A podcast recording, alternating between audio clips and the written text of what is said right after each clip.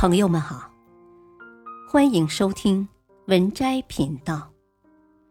本期分享的文章是：中年人认怂，一半是懂了，一半是算了。人到中年，越发明白，认怂也是一种智慧。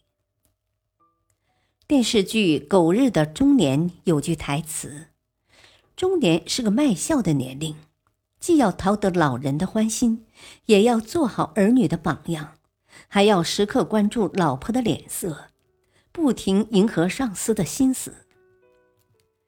人到中年，各有各的难处，有时用尽力气，结果也不尽如人意，难免垂头丧气。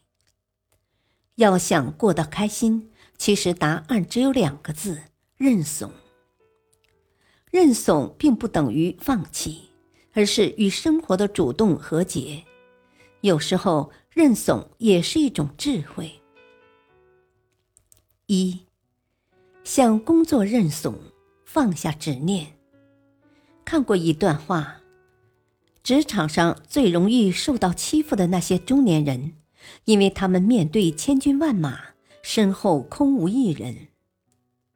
人到中年，父母已老，孩子还小，环顾四周都是依靠你的人。生活再难，依旧要继续；工作再苦，也得认怂。过年回家，碰到了很久不见的表哥，聊天时他不时的对着空气发呆。表哥在一家服装公司上班，老板是表哥的大学同学。如今，同学移民去了国外，服装公司转给了他人，表哥也由技术高层成了中层，工资缩水了一大半。他很想另谋生路，可是表嫂怀胎六个月，他的大儿子今年要上小学，正是用钱的时候，服装行业不景气，表哥又不敢轻易辞职，很是苦闷。有一天。表哥在朋友圈发了一条动态，内容只有短短一句话：“成了一个小公主的爸爸，以后踏实干。”表哥终究没有辞职，为了家人，为了生活，他选择了认怂。原本是个工作狂人的表哥，一改往日作风，把更多的精力投入家庭。向工作认怂，不是放弃努力。而是为了家人的幸福，不再冲动，稳定下来了。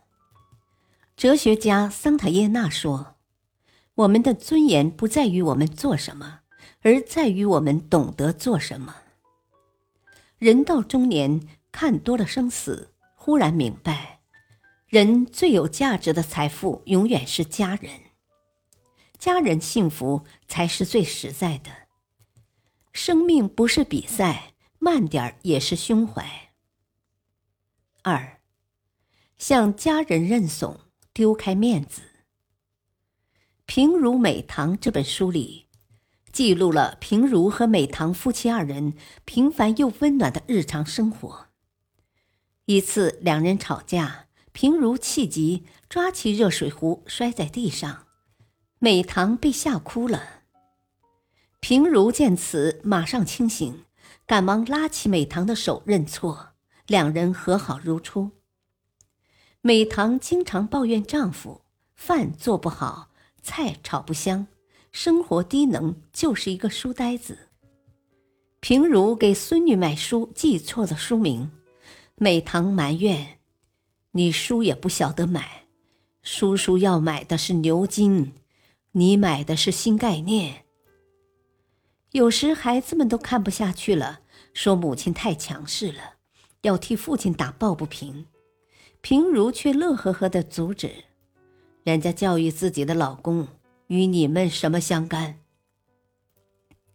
他比谁都明白，老伴儿对自己说再多的狠话，心却是软的。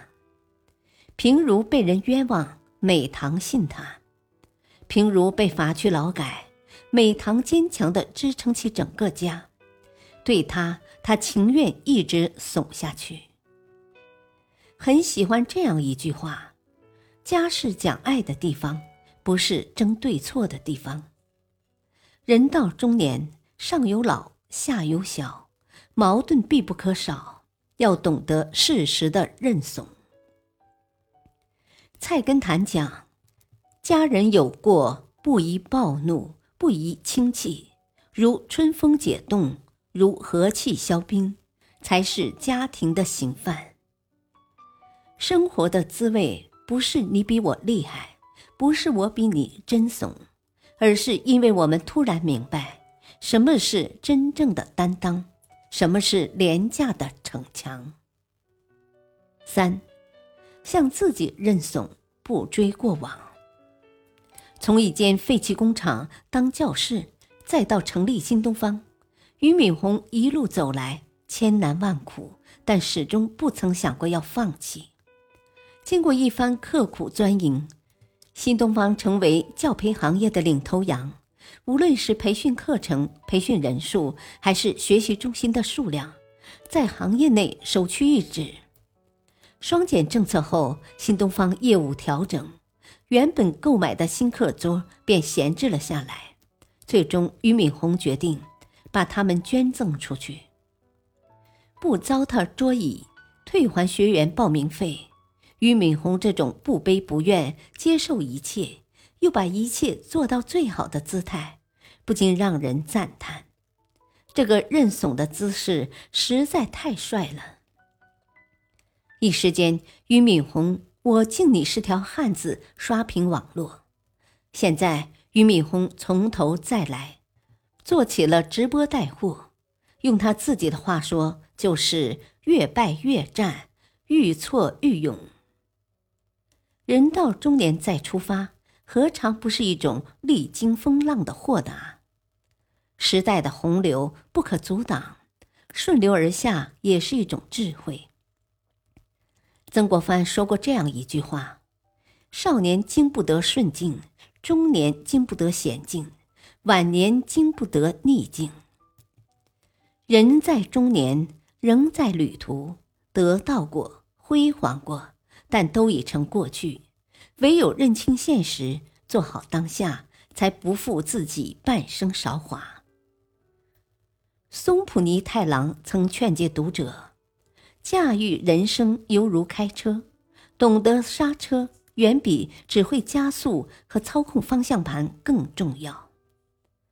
失去也是一种获得，挫折亦会让人成长。四，周国平说过，人生有三次成长：一是发现自己不再是世界的中心的时候。二是发现再怎么努力也无能为力的时候，三是接受自己的平凡，并去享受平凡的时候。人到中年，越发明白，认怂也是一种智慧。对工作认怂是权衡利弊后的考量，对家人认怂是日常琐碎中的体贴，对自己认怂是千帆过尽后的担当。一忍可为百勇，一静可抵百动。那些懂得藏锋守拙、看淡得失的人，才是真正厉害的人。